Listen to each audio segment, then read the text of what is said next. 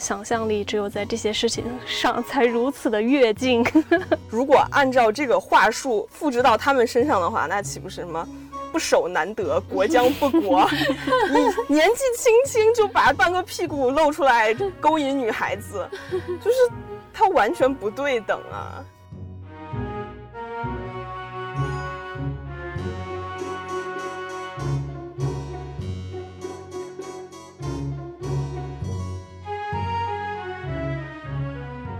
大家好，这里是没理想编辑部，我是乔木，我是毛主席，我是佳瑞，我是小七。无论何时，选择在我。本期节目由高品质内衣创造者爱慕集团特约播出。呃，我们今天想说的就是前几天上海的 CP 二十六漫展，嗯，它应该是国内除了 China Joy 以外最大的漫展了。上面有出现一个几次上了微博热搜的事件，就是有一个穿着 JK。日本校服的女生在漫展上拍照，她虽然后来解释她在裙子里面穿了相当于运动短裤一类的安全裤，但是还是有人偷拍了她蹲在地上的露出裙底的照片，觉得她在公众场合做这件事儿是非常不好的，在网上引发了很多的争论，所以我们就想根据这件事儿来聊一聊我们的。耻感文化这件事儿，感觉现在就是好像明显他都已经穿了那个安全裤了，但是大家会争论说这个安全裤到底怎么样才叫安全，然后到底露出哪个姿势，就会觉得说这个标准非常的越来越严苛的那种电子裹脚布。而且就是有很多人说批评他的点在于他在漫展这么一个公众场合上做这些事儿是给未成年以不良的影响。然后我作为一个在未成年时候去过很多漫展的人，我就觉得在未成年的时候看到这些会不会有影响？嗯，我的答案是没有。而且当时去漫展，其实对他的感觉是很好的。其中一点就是他在漫展里可以穿各种不日常的暴露的服装都无所谓。而且有一件事是我感觉可能只会在漫展里面发生，就是你穿着你的衣服走在漫展里面，有人。他拍拍你，问说可不可以给你拍一张照片？只是他真心的觉得你很好看，他想拍一张。他不是为了搭讪你，不是为了要你手机号。之后你们也不会再有交集了。只是他拍你一张，然后你说，哎，那可能说明我今天穿的还蛮好看的。然后拍完了走掉。我觉得这种关系在日常生活里面其实不是很常见，并且你能感受到一种友善的注视吧，一种亚文化圈子里面的温暖。况且。他在漫展里面露出裙子下面的运动短裤，都会被人骂，就让我觉得很费解。因为我在我那个年代去逛漫展的时候，真实的我在排队的时候，前面有一个穿女装的大哥，他穿的应该是那种宅男游戏里面的女装，就非常暴露，真的没有什么衣服，他的半个屁股都在外面，只有一件可怜的布料。当时排队的时候，我就感觉他的裤子要掉下来了。我跟他说。说你要不要看一下？然后他就哎回头，然后呢往上提了一点，说没事儿。然后我就觉得现在难道穿一个 JK 制服，然后露出一点裙底都不可以了吗？而且我觉得是说，就是在这个事件中，其实受到前最多是那个女生，而不是在后面偷拍她的那些，大部分是男性的摄影师。而且很多人甚至会用，比如说他通过分析他各个角度的动作，然后去论证他的动机是不是他在故意的录这个底裤或者是内衣这个事情。所以就在想，其实他背后其实有两种心理，一种是说。露内衣是羞耻的，对于他来说。第二是他故意露内衣，是不是说在迎合这种男性的凝视，或者就是说在男性凝视情况下，是不是只要你不小心露出内衣了，对你来说就是一种罪过，因为你没有保护好自己的身体。就我感觉那些很多批评声音，它背后。折射出来是这样的逻辑。我刚刚是听乔木说的，就是漫展这个特殊的环境，或者是特殊的一个场域下面，我们该怎么去看待这件事情，就很有感触。就是我前几天在准备的时候看了一个，呃，叫女权的公众号吧，里面就提到一点，就是说，戈夫曼的那个舞台理论，就前台与后台，就是讲说在舞台上面去呈现。就是漫展，你可以某种程度上把它看作是一个舞台，然后在这个舞台上面呈现出来的人的交往和人际关系以及人的行为状态，它其实不应该是被放在一个日常的所谓的公开的公共场域里面去理解的。它更多的时候是一种表演性质。那只是说这个事件，我感觉更多的是在于，比如说，它本身被拍摄出来的那些姿势或者是行为被放到了网上，然后大家默认它是在一个日常的公开的。公共场所去进行的这样的行为，所以就引发了很大的争议，就关于公共场域内的这种不雅的这种争议。我觉得这是一个问题，就是我们该在一个什么样的一个场合中去看待和讨论这个问题。还有刚才乔木也说了一个很有意思的点，是那个就是男性和女性在同样的，比如说穿着和应该怎么说，穿着和行为上面会被大家。完全以不同的方式来，就是辨别或者是识别。你比如说，同样的一个男性，他穿了非常暴露的女装，就那种女装大佬什么之类的，他可能穿的非常的暴露，然后他的行为和姿势也是比较性感的、比较诱惑的。为什么对于这样的？一种反串的行为，大家好像就没有那么在意说他的行为展现出来的那种所谓性暗示或者性意识。但如果今天是一个女生穿的非常的暴露，然后呢，就是衣着比较少，然后行为又带着性暗示，她就会被人以不管是鉴表还是荡妇羞辱的形式去那个羞辱。因为这个其实就透露出来，在这个性意识上面很多。就大众吧，或者说这种我们常规的道德思维里面，对于男性和女性展现出来的这个性的性形象的一个完全不同的理解，就是男性表露性，或者是表露他那个好色，或者是有带有性霸权或怎么样的，那是被视为一种自己的，就是怎么说呢，地位或者是权力的象征，是被认可的，是觉得这是一种好的，呃，雄性的 特征。但是如果今天是一个女生表露出来，她带有一定的这种性意味或性暗示的话，就会被认为是不雅，或者是有呃，就怎么说？从道德上就是那种好像你是你是非常不检点的，就很奇怪，就好像女性就必须要对性保持那种纯良，然后呢纯洁，就是完全无瑕才是好的。这个就是一个很明显的一个对比。对，而且这次让我感觉很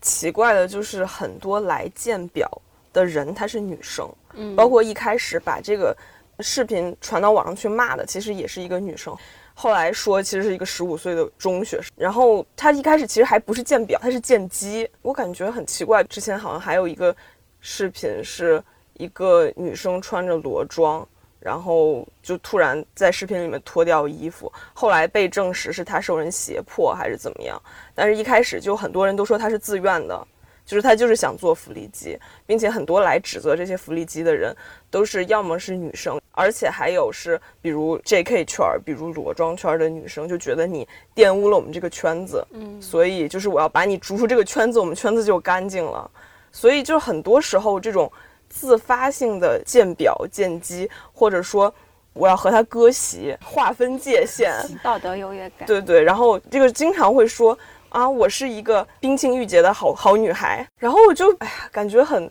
迷惑呀，并且呃，因为之前那些事情出来，就有人说说你不要做见机这种事儿，因为我们都是女性命运共同体，你是不可能分得开的。然后呢，他又会说说谁要跟鸡当命运共同体？然后我当时就很想问说，你如果还能选择当不当，这还叫命运吗？命运就是你无可选择，只要你是女生，就是注定被绑在一起了。我也不理解为什么有很多人这么喜欢。冰清玉洁的好女孩这种奇怪的 title，但是假如你很喜欢，那么这个也应该是用来面对强权的时候的一个自我要求，而不是面对和你一样的人或者更弱的群体的时候，你来找优越感的这么一个东西。那个福利机那个事情我有印象，因为那个女生她是被胁迫拍的嘛，然后后来她就勇敢去报警了，然后拍摄她那个摄影师就威胁她，他说你要你只要敢报警，我就把这个视频传出去。后来那女生还是就是勇敢的报警了，然后那个摄影师就真的把这个事情传出去，就是全网传来，就是羞辱她。然后但很多人他其实就知道这个之后，却还是去指着那女生，很明显的忽略了他在拍摄那个女生在街上走脱衣服的时候，明显他那个镜头背后是有一个人的视角，就很少人去讨论这个，但大部分还是就像我们刚刚说的，就是一种当服羞辱式的一种讨论。对，就是要很奇怪，为什么每次这种事件发生的时候，被指责、被拎出来骂的那个，永远都是在镜头前面被凝视的那个角色，但是。去制造这样的东西，去制造这样的环境，去制造这样的文化的那些问题却不被拎出来。然后包括像不论是 J.K. 的这个事情也好，或者是福利机的事情也好，我感觉很有意思的是，每次我们在说这些事情存在的一些对女性的这种剥削的色彩的时候，无论男性或女性吧，总是会有这样的人跳出来说：“你们这些女权天天在喊的什么什么，要争取平等，要争取权利，等等等等。”但是阻碍这些的往往是你们女性，就是很多这样的评论都会冒出来，就是一直在说这个现象。当然，我们不能否认是存在的，包括那个我们的应该怎么说，新媒体圣经，就上野千鹤子老师在《厌女》里面也提出来了，确实很多这种所谓的厌女的心态或者说行为，往往是女生发出的。但那个问题的关键难道不在于说谁塑造了这样的一个环境，谁给了这些？女性灌输了这种思维，要去说，当你看到一个女生的某种行为的时候，你作为女生应该去批判她，或者说去抨击她。这个问题背后不还是就回到了最原点的那个问题，就是在性别结构完全不平等的状态下，那女生她也是在这个环境中成长的。你不可能要求每一个人真的都非常的有先锋意识，或者说有很清晰的认知，去说我这样的一个行为或言论，其实实际上是一种厌女，其实是一种实际上是因为长期处在这样的一个父权也好、男权也好的这种社会结构下面，长期接受这种思想。和教育的浸淫，所以我会有这样的本能的下意识的一个反应，就没有人去发现这个问题。艳女里面其实也提到过，就说有很多女性她会把自己摘出来，她会把自己男性。呃，对对对，他会把自己融入到那个男权的那个思维体系和话语体系中去，然后通过这种方式就把这一套所谓男权父权的思想内化了。内化之后，他接受了这个东西，所以他就会不知觉的去批判那种不符合他的那个价值观的一些行为或者是观点内容等等等等。就是说，其实男性来建构自己性主体的那么一个位置，是把女性作为客体来凝视，然后来做到的。他在凝视的同时，还把女性分成了剩女和娼妓。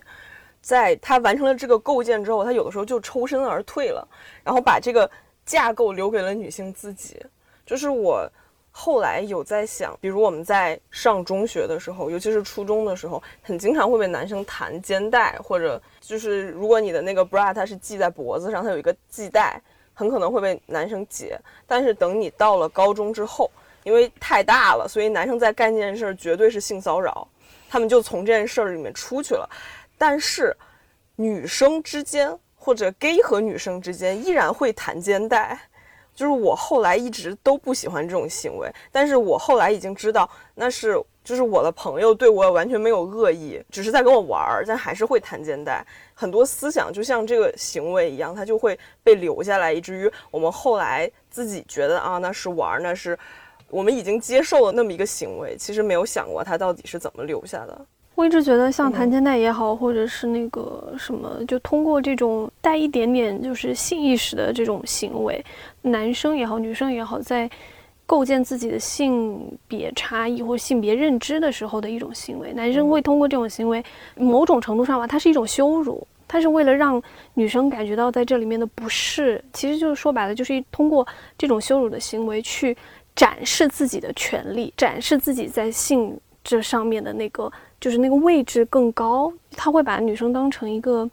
玩笑或是工具，这也是长期对于呃我们的那种教育里面对于男性女性这个不平等的一个意识，或者是不平等一个教育方式，导致了男生会通过这种方式，其实就是还是回到最早的就是男性会将女性视作一种欲望的泄欲的工具。就这个是在很多事情，就我们讨论的 J.K. 也好，或者其他事情也好，是一个很明显的一个反应。就是当男性以这种方式来看待女性的时候，他无论看到什么，他都能联想到就是性暗示或者是性行为。这一套思想不单是可能男性会，就是女生也会潜移默化的接受这一套观念或者是思想。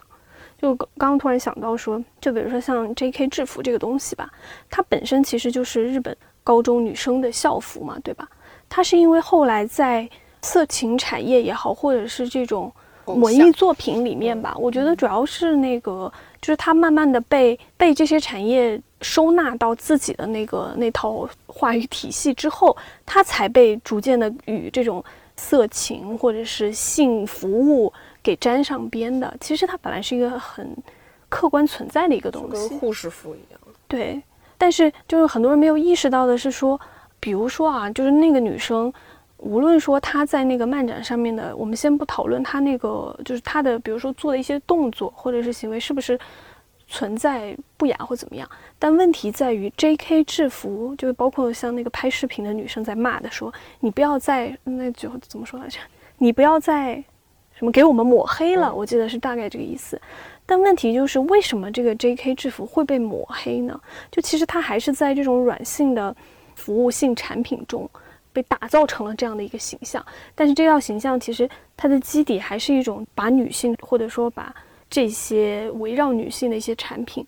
把它变成了一种性暗示的符号，然后让。男性，我一看到这个，我就觉得啊，你一定是有那种性意味在的，你就是一个嗯，那个色情的包装或怎么样。这个其实会退到，就是我们该怎么去看待现在的这些嗯，与性产品或者是与色情行业挂钩的这些很软性的一些产物或者什么的。对，就说一个最常见的内裤，就是内裤它不就是一个布料吗？然后后来呢，它就被看成了。隐私或者色情或者怎么样，所以我们就觉得，哎，它不能露出来，我们就发明了安全裤。现在又觉得，我之前一直以为安全裤是一个用来露出来的东西，我觉得没有太必要穿安全裤啊。但是我感觉安全裤是用来隔绝我的内裤和外界接触一个卫生产品。后来呢，大家又觉得安全裤也是一种性暗示，是一种隐私，是一种什么，又不能露出来。我说天哪，难道要安全裤套娃吗？就包括你现在，尤其是韩国那边，他们的那个打歌服不经常是裙子嘛？因为他们又要在舞台上唱唱跳跳，所以裙子下面肯定会穿安全裤。但是他们在节目里面在坐下，又要给他们一条毯子，觉得如果不盖毯子呢，就是不合适，因为安全裤也不能露出来。难道还要穿安全安全裤吗？就是穿到什么时候是一个头？是不是到最后又变成袍子了？但有一张很著名的图片，就是两个穿黑袍女生走过去，然后后面有两个男的骑摩托，让他们用那种很男性、很男性凝视、很色情意味盯着那两个穿黑袍的女生，就拍摄在阿拉伯一张照片。其实那个就说明你，就算你裹到那种程度，就是他还盖了男性凝视还是会有的，只要你你是个女生。对啊，就是所以我在看到还有人在争论。那个什么运动内裤可不可以露出来？它里面穿运动内裤就不是他的错了吗？安全裤可以露出来吗？的时候我就在想，让我想到我高中的时候，不知道你们是不是一样？不知道是不是 Justin Bieber 带起来的风潮？男生很喜欢露出自己的内裤边儿，以至于穿校服裤子都一样穿到胯上，然后打篮球的时候还要把 H 把上衣撩起来擦汗，你就。在操场上走过去，就啊，我的眼睛，那个荧光黄、荧光绿、荧光粉。然后，如果一个男生在你面前蹲下来系鞋带儿，你就很容易都能看到半个屁股。我当时就在想，哇，这个要是被拍到发到网上，那是不是又有人？就是如果按照这个话术复制到他们身上的话，那岂不是什么不守难得，国将不国？你年纪轻轻就把半个屁股露出来勾引女孩子，就是。他完全不对等啊！这个我我倒觉得是，就是一方面肯定是难得的问题，另一个是说他在，因为那个就其实是纯粹的一个公共场域嘛，就是我们日常生活的一个状态中，然后你露出半个屁股，这其实会被我们定义为一种所谓的不雅，那种不雅是说不得体，就是你可能会对其他人造成观感上的不适或怎么样，但是你看。其实漫展上那个女生，她没有露出任何的过分的一个就是铺露吧，就是身体的铺露，但是她可能因为翘屁股的这个行为，然后露出了他的安全裤。你没发现他们其实是一个这样的逻辑？就是你先不讨论行为，我们就单纯的说，比如说被拍到了内裤，被拍到了你的安全裤也好，内裤也好，然后你展现出来的就是可能与性有关的一些暗示，对吧？嗯，然后这个东西一旦被开诚布公的抛到网上会怎么样？它就变成了一种耻辱。这个中间有一个问题是说，就在公共话语里面，我们应该以什么样的态度去面对性？因为从当下的语境，你会发现，其实大家对于性的这个观念也好，对于性的这个意识也好，是非常的保守的。我忘了我在哪里看到，反正就是说，因为像我们现在习惯的一种方式，就按照中国现在这种大家长式的教育思维下面，你就是最好完全不要看见，完全不要谈论，完全不要在任何的。场合，任何的那种文艺作品里都不要出现，是最好的，就避之不谈是最好的。举个例子，你在晋江发出“他蹲下身子”，就会收到“他蹲框框子”，就是完全没有必要限制成这样。你限制的越厉害，大家想象的空间越大。对啊，就是现在连安全裤都变成了一个性暗示，那你还要我穿什么呢？就这个很奇怪，就。我记得《艳女》开头，我之前在看的时候就很有趣。他开头就在讲说，男性他其实有的时候并不在意对方的那个到底是什么，他只需要一个很单纯的一个符号就能唤起他的那个。就是性反应，他当时举的那个例子是超短裙，然后就是我看到超短裙，即使今天可能是一个男人在穿，然后呢，我也会有一定的性反应。他说这纯粹是一种对于符号的反应。我只是觉得，如果安全裤都不能出现的话，那到底还要怎么样呢？对，就是真的要套下去吗？所以我感觉，在这个大环境这么完蛋的情况下，我们能 从自身做起的，还是自己不要把它当成一个符号。就是这件事情上，我们真的要跟直男学习。就是上学的时候，经常跟男生，比如一起出去玩儿，然后去游学，什么时候晚上会去男生的房间联机打游戏或者打扑克。经常我一进门的时候，哎，空调底下两个衣架挂满了刚洗完的内裤。我说哇，我你要不要收一下？等我们走了你再晾出来。他指着那个说。怎么？你是没有不穿还是不洗？这不就是内裤吗？我觉得啊，好有道理。这不就是内裤吗？就是不要给它赋予那么多羞耻的符号，先自己把它看成一块正常的布料，然后呢，在别人看到的时候，不要给自己那么大的负罪感。还是文化体系中对于很多行为或者是身体的一个教化之下，你就会觉得。某些特定的产品，某些特定的部位，它就自带这种暗示。那这个就是我们鲁迅 马先生对，就批判的，一见到短袖子就想到白胳膊，然后就想到嗯裸体，然后就想到性交，然后就想到私生子等等。我觉得他最说的最搞笑的一句就是。我们的想象力只有在这些事情上才如此的跃进。对，真的是。会不会就是这次的漫展事件会被讨论？我其实是有点没想到它会被放在公共话题里面被讨论的这么的火爆啊！就以前我觉得我印象中的漫展其实一直都还挺开放的，就是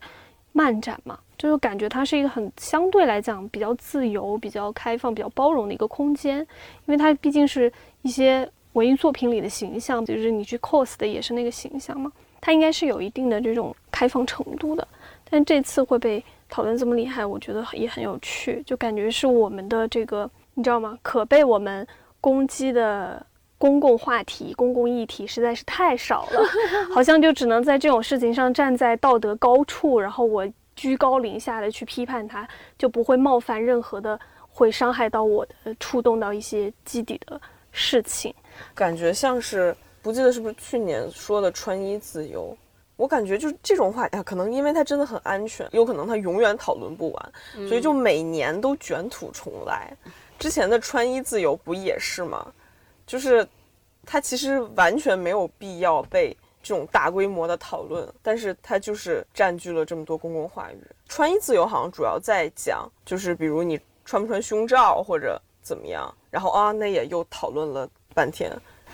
我有印象比较深刻是在崔雪莉自杀了之后，因为以死者为大的那个理念在那里，所以那时候对于说不穿 bra 那时候是风向是比较正向的，就觉得说不穿也可以，就说你看崔雪莉都因为这自杀了，你们就不要用这个来攻击她。但是我感觉在那之后，其实后来又有一个反弹，然后后来不穿内衣或者是这种又被拿来抨击，就是我比较明显的，我能感觉到那个讨论的那个风气在嗯，波动。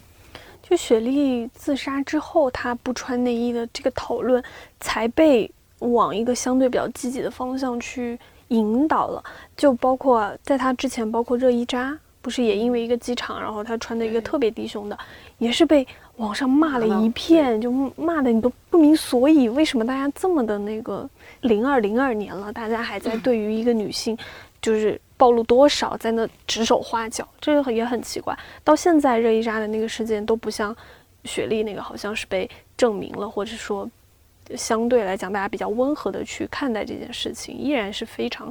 激烈的一个状态。这个很奇怪。其实我觉得在这个问题上，我们可以分两个角度来讨论啊。第一个就是说，嗯，女性穿什么样的衣服，然后呢，她在我们所谓的得体范围内，然后它暴露成什么样，是不是他的自由？那另一个角度是说，比如说有很多的男性，他们就比如说北京比基尼啊、好男人不包二奶，对对对，全都露在外面。对，就是这个怎么去说？为什么当男性，比如说一个大爷，他穿着北京比基尼的造型出来，甚至就是完全裸着上身出来的时候，他不会被呃认为是不雅或怎么样的？但是，一旦涉及到女性的话，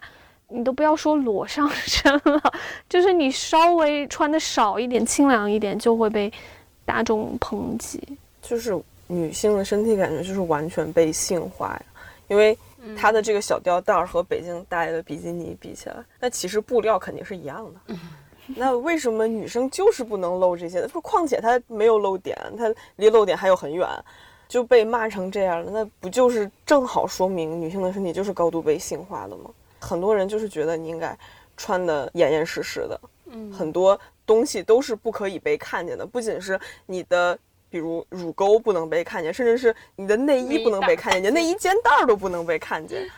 之前，哎，嘉瑞有跟我说一个很有意思的观察，就是他刚来跟我们编辑部还不是很熟悉的时候，看到我们之前的一个编辑，他现在已经去上海做自由职业了，说会感觉他应该是在国外住过，可能是在欧洲那边住过一些年，并且有可能有一个外国男朋友的人。为什么呢？因为他会把我们日常觉得不应该露出来的肩带给露出来。穿小吊带的同时，是可以看到那个内衣肩带，而且它就是很坦然，然后没有觉得有任何关系，而且它有好几套这样的衣服，所以我当时就有这种感觉。为什么呢？是因为我当年在留学的时候，我的室友也是这样，然后我就当时还挺，哎，我想说，哎，资本主义真是自由啊，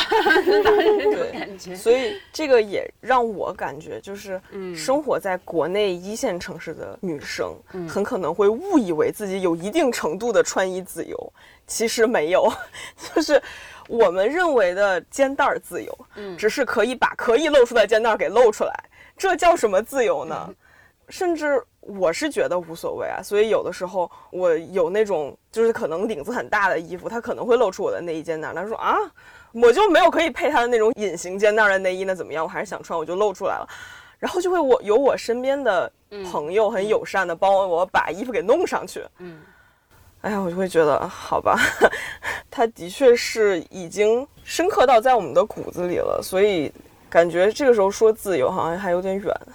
但这个也涉及到另一个问题啊，嗯就是说你在什么样的场合之内去穿什么样的衣服，是不是涉及到一个对于不同场合的一个尊重和得体？我一直说的是，包括我们谈论很多不同类型的自由吧，不是说纯粹的就是我想怎么样就怎么样，而是说在一个适度的范围内，你同时，哎呀，这点对我自己来说我也挺矛盾的。嗯就是我觉得我们肯定是应该要有穿衣自由的，但是如果放在不同的场合内，你应该怎么去定义呢？比如说你今天我们经常说啊、你去听一场比如歌剧音乐会，你能不能穿的特别，穿个踏拉板儿就去？对其实也不得体，对吧？但那你能说这个不是他的穿衣自由吗？其实这也是有一个我觉得可商榷的一个范围。但是刚才我们说的这这种，就比如说是日常生活状态下，我倒觉得就是说露不露肩带，这个是好像大家更在意的是别人怎么看，对其实对自我有或者那么有那种重要吗？对，就像乔木刚才说的，就是比如说你穿一件衣服，你要不要考虑到你内衣跟这件衣服搭不搭？就比如说，如果是那种很透颜色的，那你看到里面的会不会介意？或者是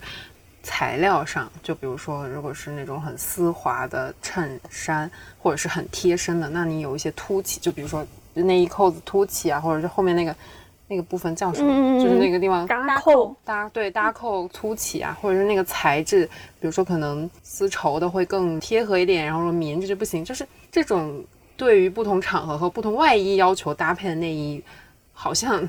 我我以前也都会考虑一下，我好像也没有这个自由，就是觉得会有一个觉得他如果支棱着翘起来啊，或者是有那个扣，我就会觉得嗯会被看到，会觉得有一点怎么说呢不舒服还是什么，有一点介意，就没有到说不能出门或者怎么样。但是会有一点介意，如果是真的很正式的场合，我就也真的会很介意。嗯，对，这点真的很悖论，就是对你又不能不穿，嗯然后你又要穿了，让别人没看出来你穿了，就啊在干什么？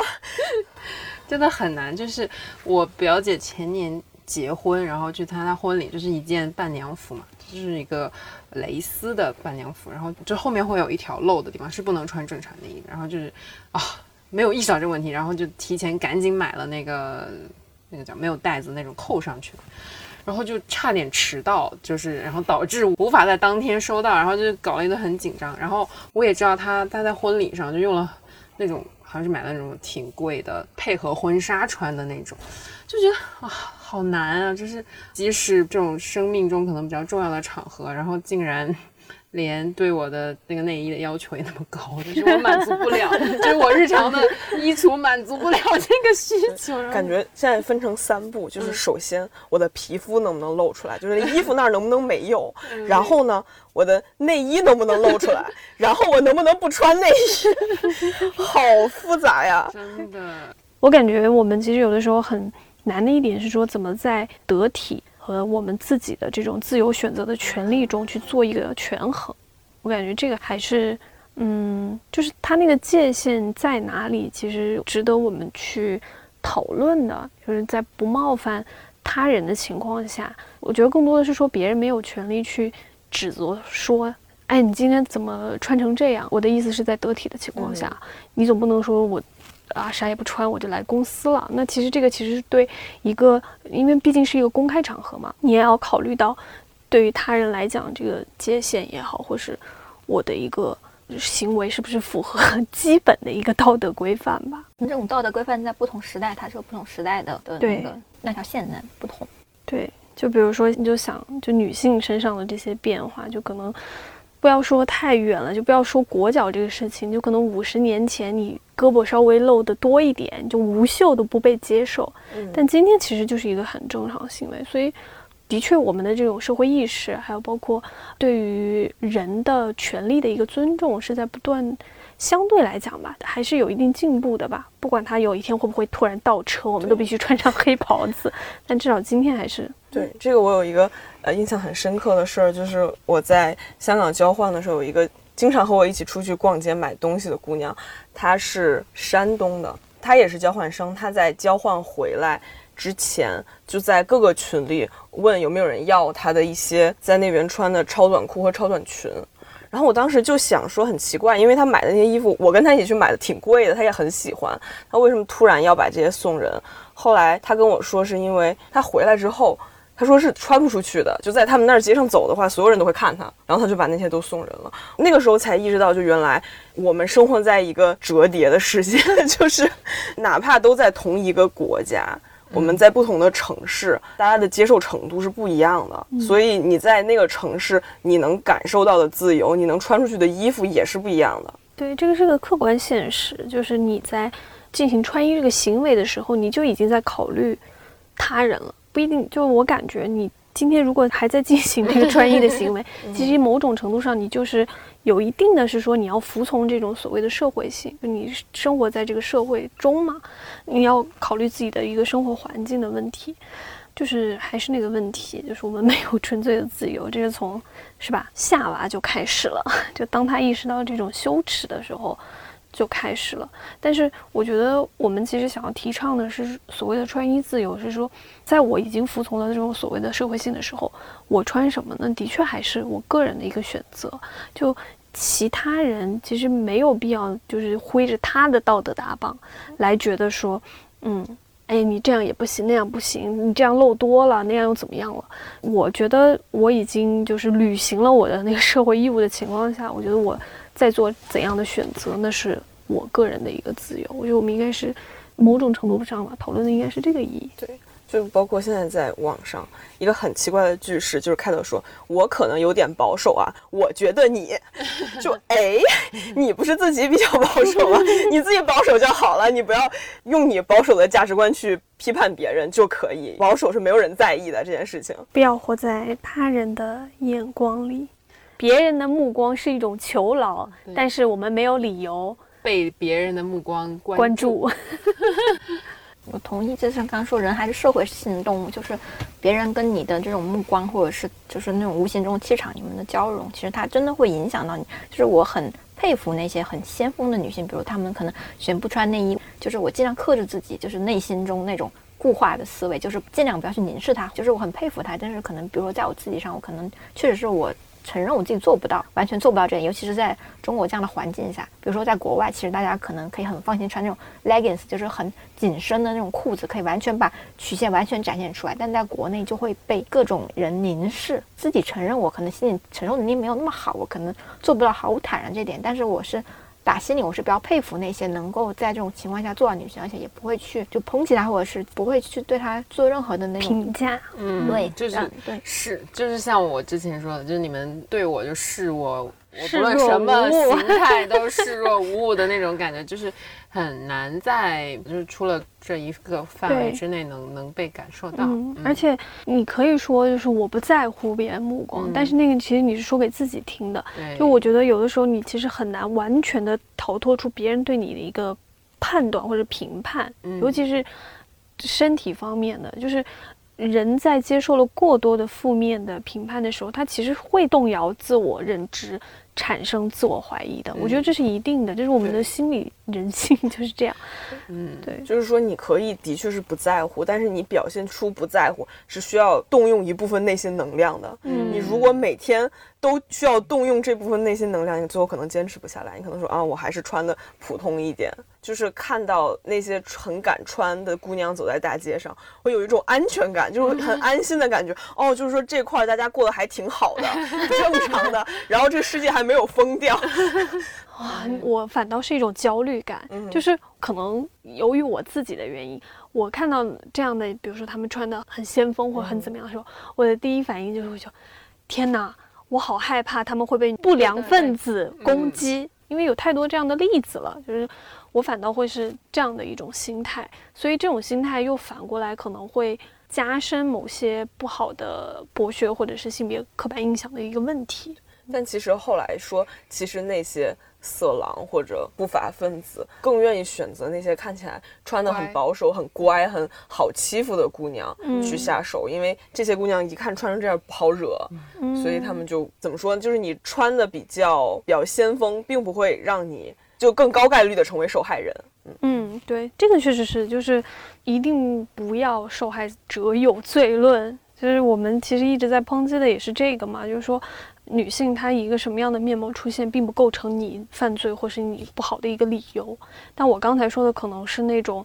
就是从社会道义上的，就是我觉得会有人对她做出评判。而且就是这次漫展的这个事儿，又翻出了很多年前我们可能在 QQ 空间看过的一张图，就是在一个女生的小腿上面画线，就是说你裙子到这儿，你就是什么保守没有意思，再往上是荡妇妓女。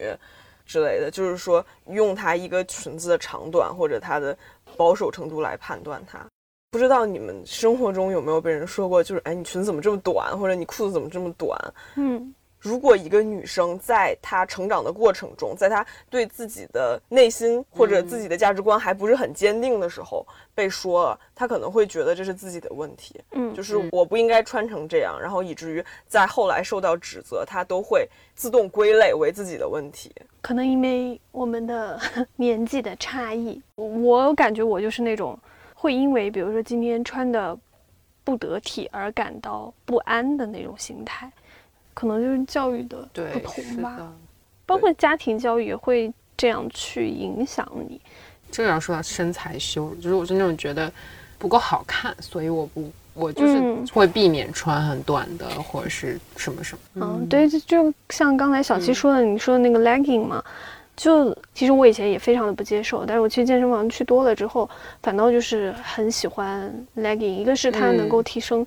确实就是 legging 在健身这个里面，它真的是一个很好的一个衣着部件吧，你就可以这么去理解它。然后同时就是，嗯，在那个环境下，我倒感觉大家。对于这种着衣的宽容度会更宽，即使你没有非常完美的身材，嗯你穿一个 legging，我也会觉得是很合理的，嗯而不会说就指指点点说，哎呀，你你腿那么粗，你怎么怎么样，嗯然后你、嗯你还敢穿 legging，就不太会。因为我们三个都是从钢圈时代走过来的，就是钢圈对我们来说就是一个又爱又恨嘛，也不能那么说，因为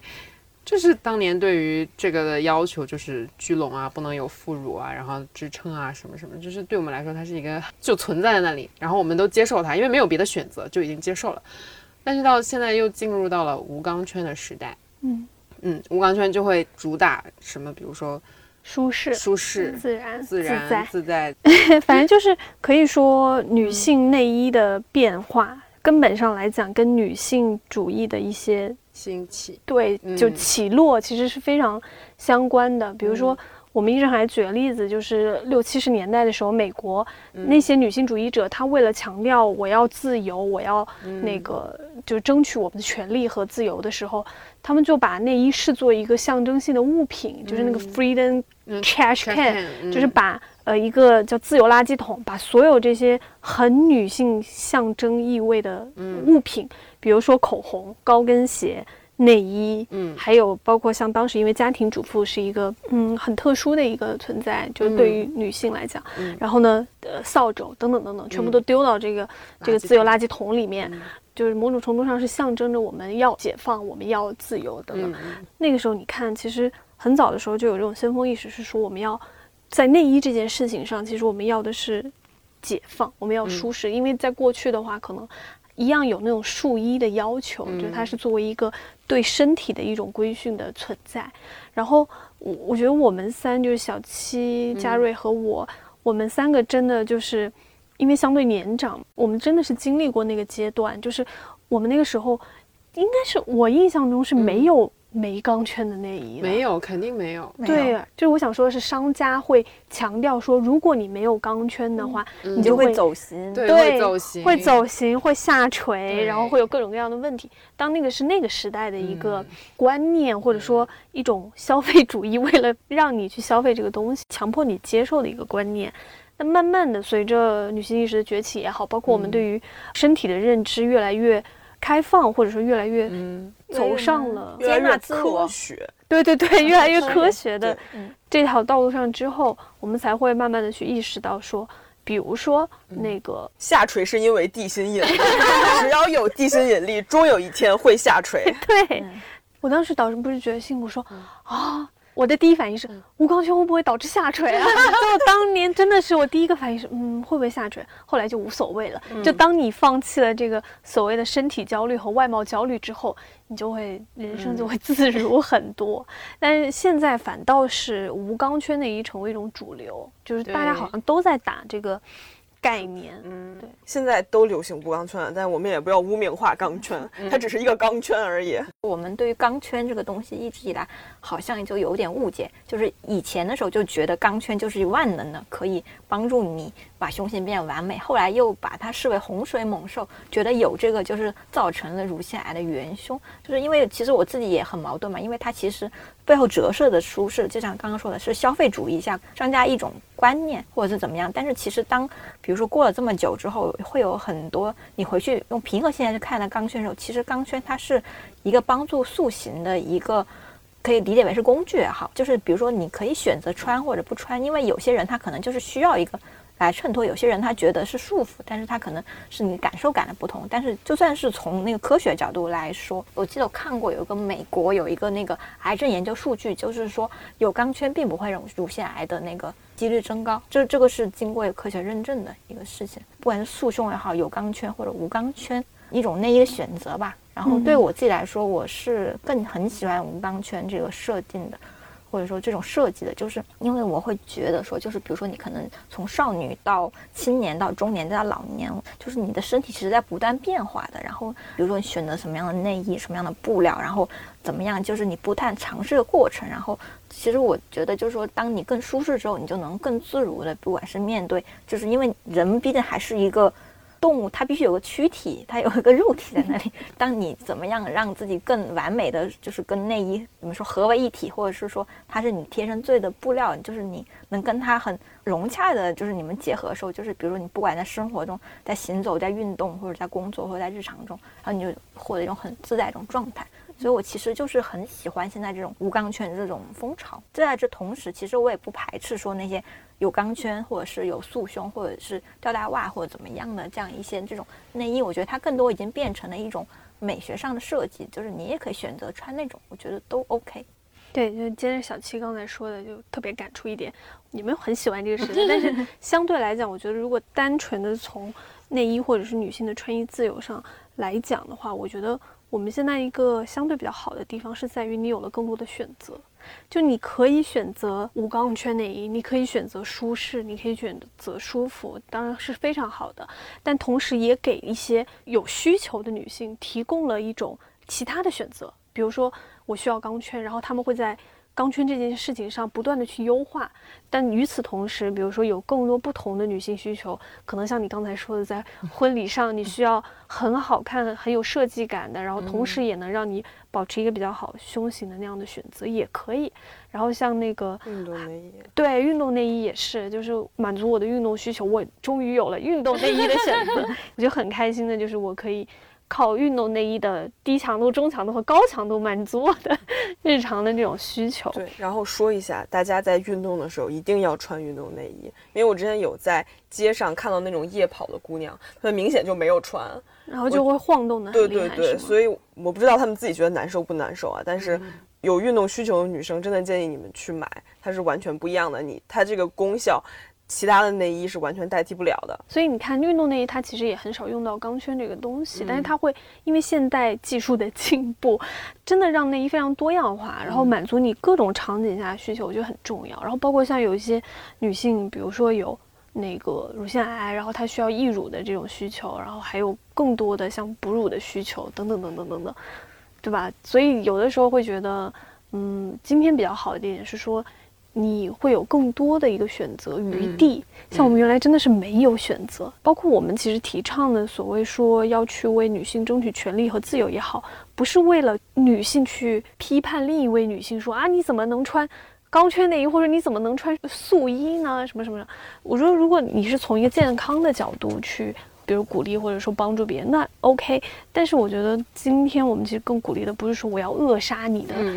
其他选择你就一定不能怎么怎么样，而是说你在你知道有这些情况下，你能够去做出我最想要的那个选择。就讲到那个胸衣，就分享一个就特别著名的一个例子，就是之前麦当娜她在演唱会的时候，她就有一套就是那个胸衣，就是就肩出来的。其实它本身它也是对于那种规训的一种反抗，还有包括后来我记得就是。就《黑夜传说》那个女主角，她从那个裸体到后来穿上衣服，她也是个很紧身，她很有力量的。她，但她其实那个胸衣本身，我觉得她那个设计更多是在于保留女性特质，同时赋予她一种力量感。所以麦当娜那个胸衣，我记得当时刚出来的时候，就是非常的受到争议，是因为它的侵略性太强了。那个时候就觉得你女性一定不能有这么强的一种侵略感。然后它又是用一个很性征，就很性象征，尤其是胸部这种。